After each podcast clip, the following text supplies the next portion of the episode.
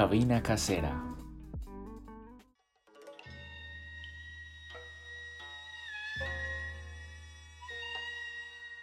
En este momento estoy enseñando mi idioma en la Universidad de Antioquia. No es que quería ser docente ni enseñar el idioma. Mi meta era simplemente salir del país y vivir con los latinos. Mi nombre es Katsumi Yumoto. Tengo 69 años. Voy a cumplir 37 años en Colombia. Me gustan los latinos más que los japoneses, entonces eh, no pienso regresar a mi país.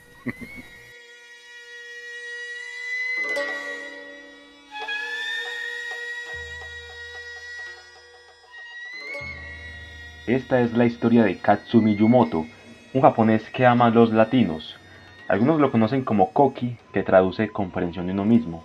Él es un puente entre Japón y Colombia, entre la cultura latina y la cultura nipona, Katsumi es un ejemplo de la unión entre dichas culturas. Pasó por España, Venezuela y otros países hasta encontrar su buen puerto en Colombia. Lejos de presentir el choque de culturas, este fue el viaje emprendido por un japonés que, desde muy joven, anhelaba de corazón salir de su país para quedarse con los latinos y además volverse uno de ellos.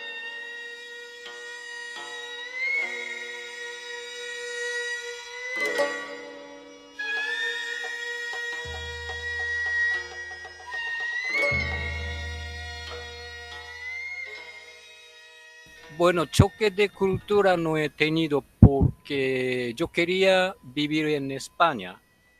Eh, estuve más o menos eh, cuatro años en España, pero en el momento de decisión, eh, España ingresó a la comunidad europea y se cambió totalmente la vida de allí. Yo estuve en España poco después de morir General Franco, era mejor época de España. Después de España viví un año en Venezuela también trabajando en ah. eh, asistencia técnica de siderurgia de Orinoco. Y así que cuando llegué en Colombia ya sabía cómo son y no tenía especialmente choque de cultura. Pero como usted dice, la verdad, es forma de pensar, forma de cómo vivir, es totalmente todo opuesto a Colombia.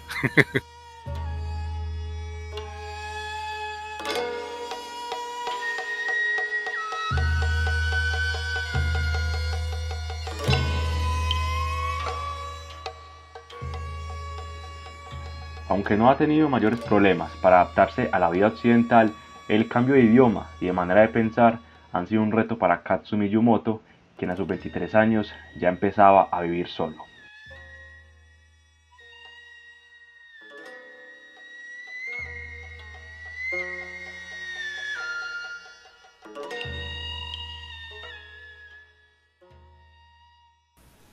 nací aquí y crecí aquí. Cuando quiero hablar eh, con la gente, aquí no tengo ningún problema, con cualquier persona puedo conversar y no siento nada pues como soledad, no, nada. Y además en Japón, como tengo 69 años ya, eh, no tengo mis padres, solo tengo una hermana. Los tíos, tías que conocían ya no existen. Me gustan los latinos más que los japoneses, entonces eh, no pienso regresar a mi país.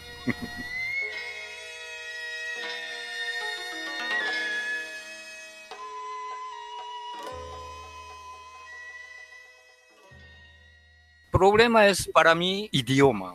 Si es un europeo aprende muy rápido, pero la verdad todavía eh, no entiendo muy bien español. Aparentemente puedo hablar, pero cuando se habla entre los colombianos, escuchando eh, al lado, casi no entiendo nada por las palabras que utilizan ustedes. Para trabajar bien en una compañía de acá, quizás mi capacidad de idioma tendría problemas. En Japón funciona la sociedad basándose con confianza. Aquí tenemos que vivir con desconfianza. La diferencia es que en Japón sociedad primero, acá individuo primero.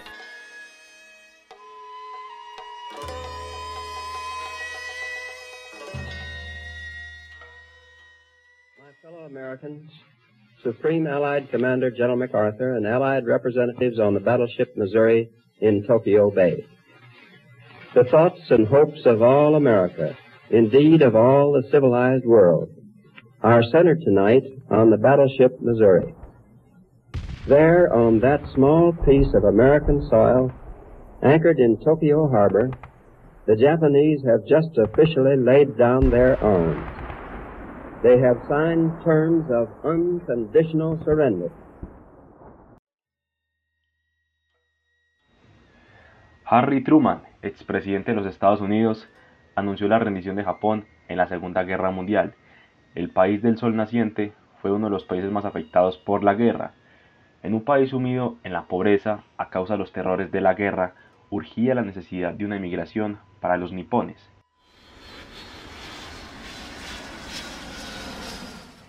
En este momento tan importante, América Latina le abrió la puerta a los japoneses.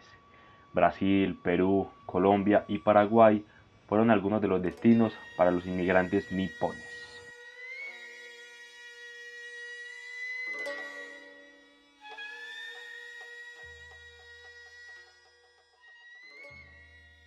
Eh, Colombia tiene una historia muy bonita y los japoneses ni ustedes no conocen, pero eh, Japón cuando perdió la Segunda Guerra Mundial, claro que se quedó en peor país del mundo. País completamente destruido, además eh, con un deudo más grande histórico. Salieron los japoneses sin manera de vivir bien allí a otros países.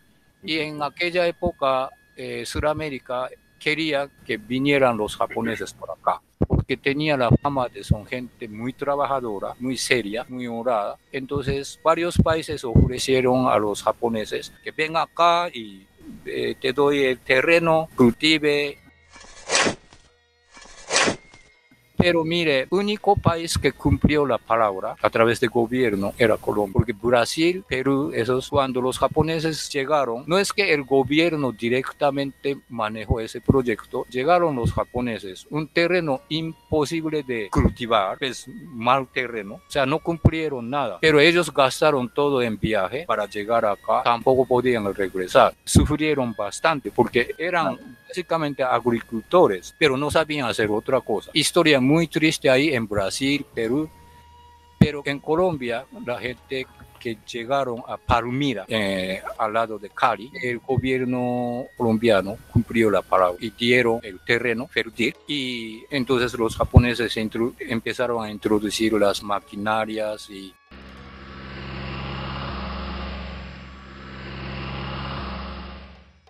podían vivir muy bien. Y entonces están muy agradecidos al gobierno colombiano. Pero esta historia ni japoneses ni ustedes conocen.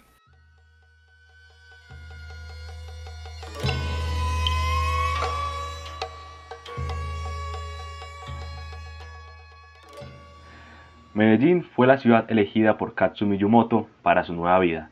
Aunque no recuerda mucho de su llegada a la ciudad de la eterna primavera, sí quedó grabado en su memoria ese primer encuentro con la economía informal de la ciudad.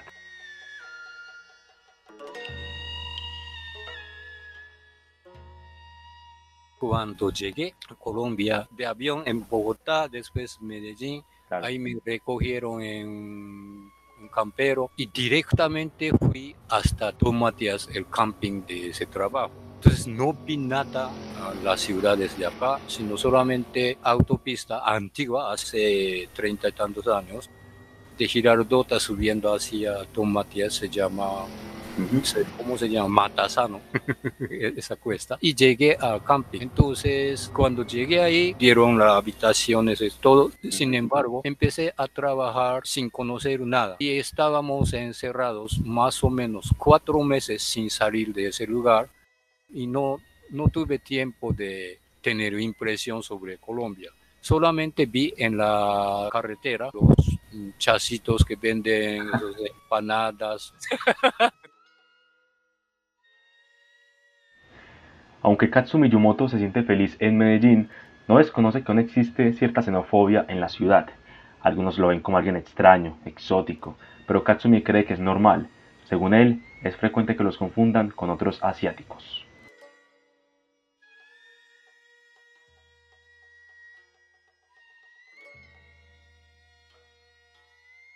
Yo no existo, japonés aquí no existe, asiático tampoco, somos todos chinos. La gente normal en la calle, por ejemplo, me dice, ah, e, e, e, eres chino de Japón, así es. Nosotros no existimos, pero esto entiendo porque en mi país también pasa lo mismo. Por ejemplo, usted dice que soy colombiano, pero para los japoneses, ¿qué es Colombia? Pues conoce el nombre del país, pero ni existe ahí mexicanos, ni brasileños, ni argentinos, sino suramericanos.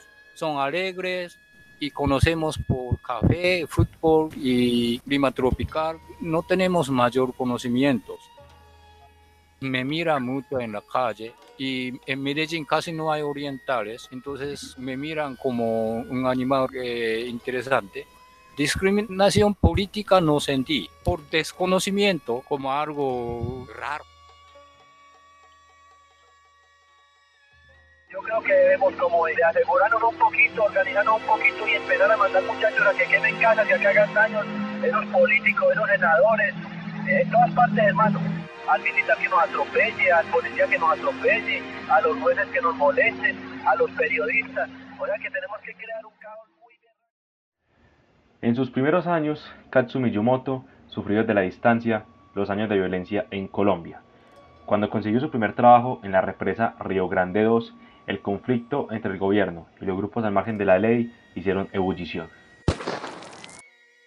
Primeros cinco años, como estábamos encerrados en la montaña construyendo la represa, eh, solamente hemos escuchado por noticias violencia del país, guerrillas, mafias, varios problemas por ejemplo, cuando una compañía me mandó un helicóptero de Frontino Gold Mine, se llama, pero los ingenieros de aquí me dejaron viajar hasta allí porque el helicóptero eh, es más fácil de atacar las guerrillas, entonces no, no me dejaron. Así que entendí el peligro de este país. También había unas noticias de que en otro proyecto de construcción de represa que trabajaba también los japoneses, yo creo que San Carlos, eh, sí que había eh, secuestro de los ingenieros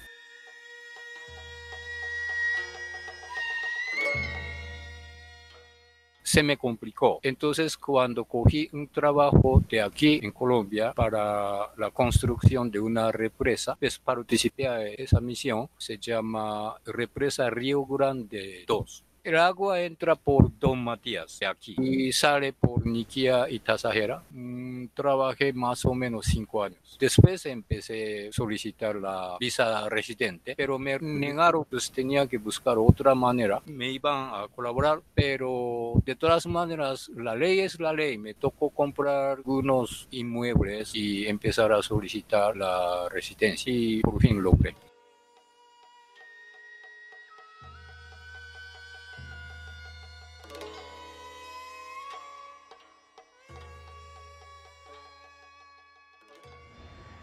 Pese a lo que escuchaba en las noticias, Katsumi Yumoto no desistió de su viaje y se quedó en Medellín. Los terrores de la violencia tocaban la puerta de su casa. En aquella época, Katsumi Yumoto recuerda que existía un toque de queda y no podía salir nadie, ni siquiera los extranjeros.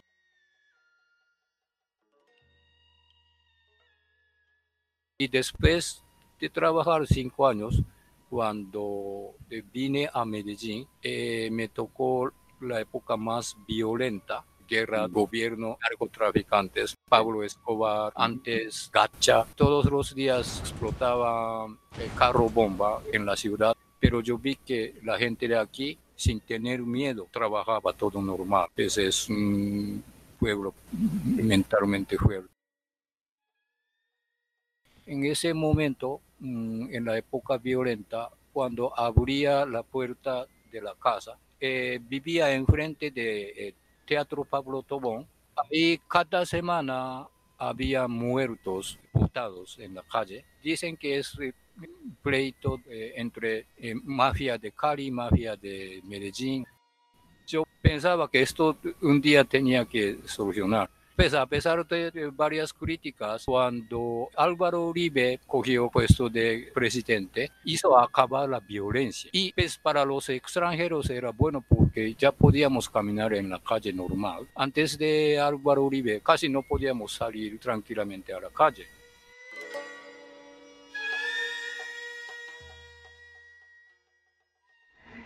Aunque por razones completamente distintas, en cierto sentido, aún es complicado salir a las calles.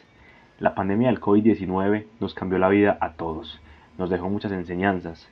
Katsumi Yumoto es una de esas personas que aprendió muchas cosas a causa del aislamiento, aunque no recuerda exactamente qué.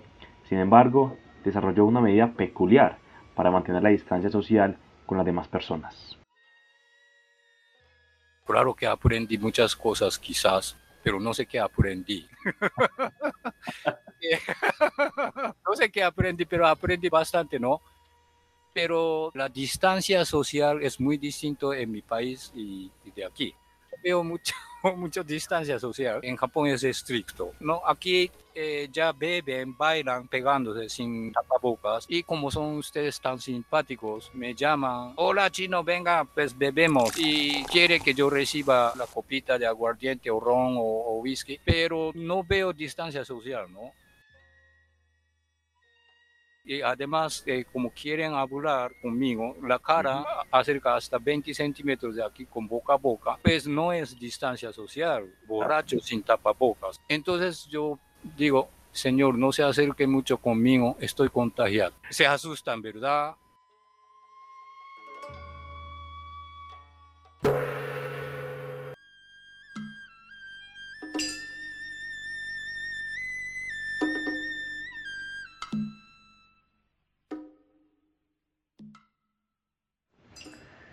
Hace poco acabaron los Juegos Olímpicos de Tokio 2020 en el país nipón, el evento deportivo más importante que se realiza a nivel mundial cada cuatro años.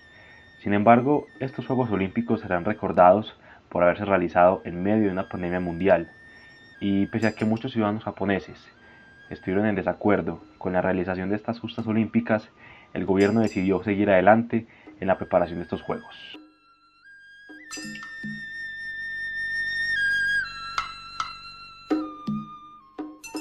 Mayoría de gente no estaba de acuerdo a hacer juego olímpico en Japón, pero el gobierno forzó. Nosotros pensábamos que cuando empieza a ganar las medallas, ya el pueblo por alegría va a olvidar, pero no era así. Varios sí están muy eh, felices con las medallas, sin embargo, el porcentaje de soporte de gobierno bajó hasta 28%.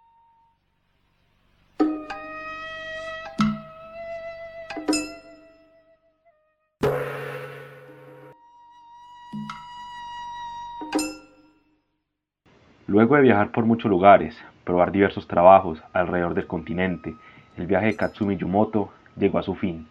Llevan 37 años viviendo como los latinos, viviendo como uno de ellos. Así como la gran ola de Kanagawa, Katsumi Yumoto representa la historia de un encuentro entre Oriente y Occidente, así como en algún momento Akira Kurosawa fue el puente entre orientales y occidentales. Katsumi Yumoto aprendió nuestro idioma y como buen latino conquistó nuestra alegría, a través de sus risas sinceras.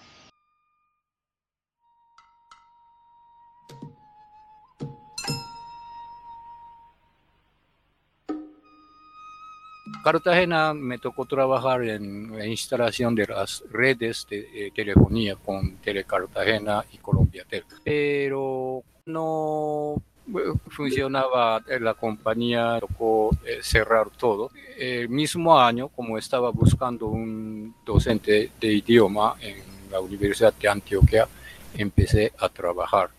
Era el año 2002, hace 19 años, por eso estoy aquí con ustedes.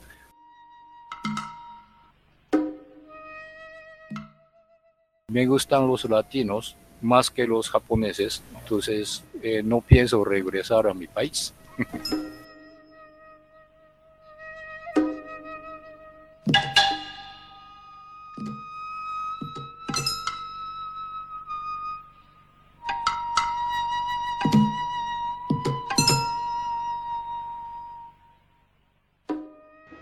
Podcast realizado por José David Chalarca Suescum. La música utilizada Pertenece a las películas Los Siete Samuráis y Los Sueños de Akira Kurosawa del ex director japonés Akira Kurosawa.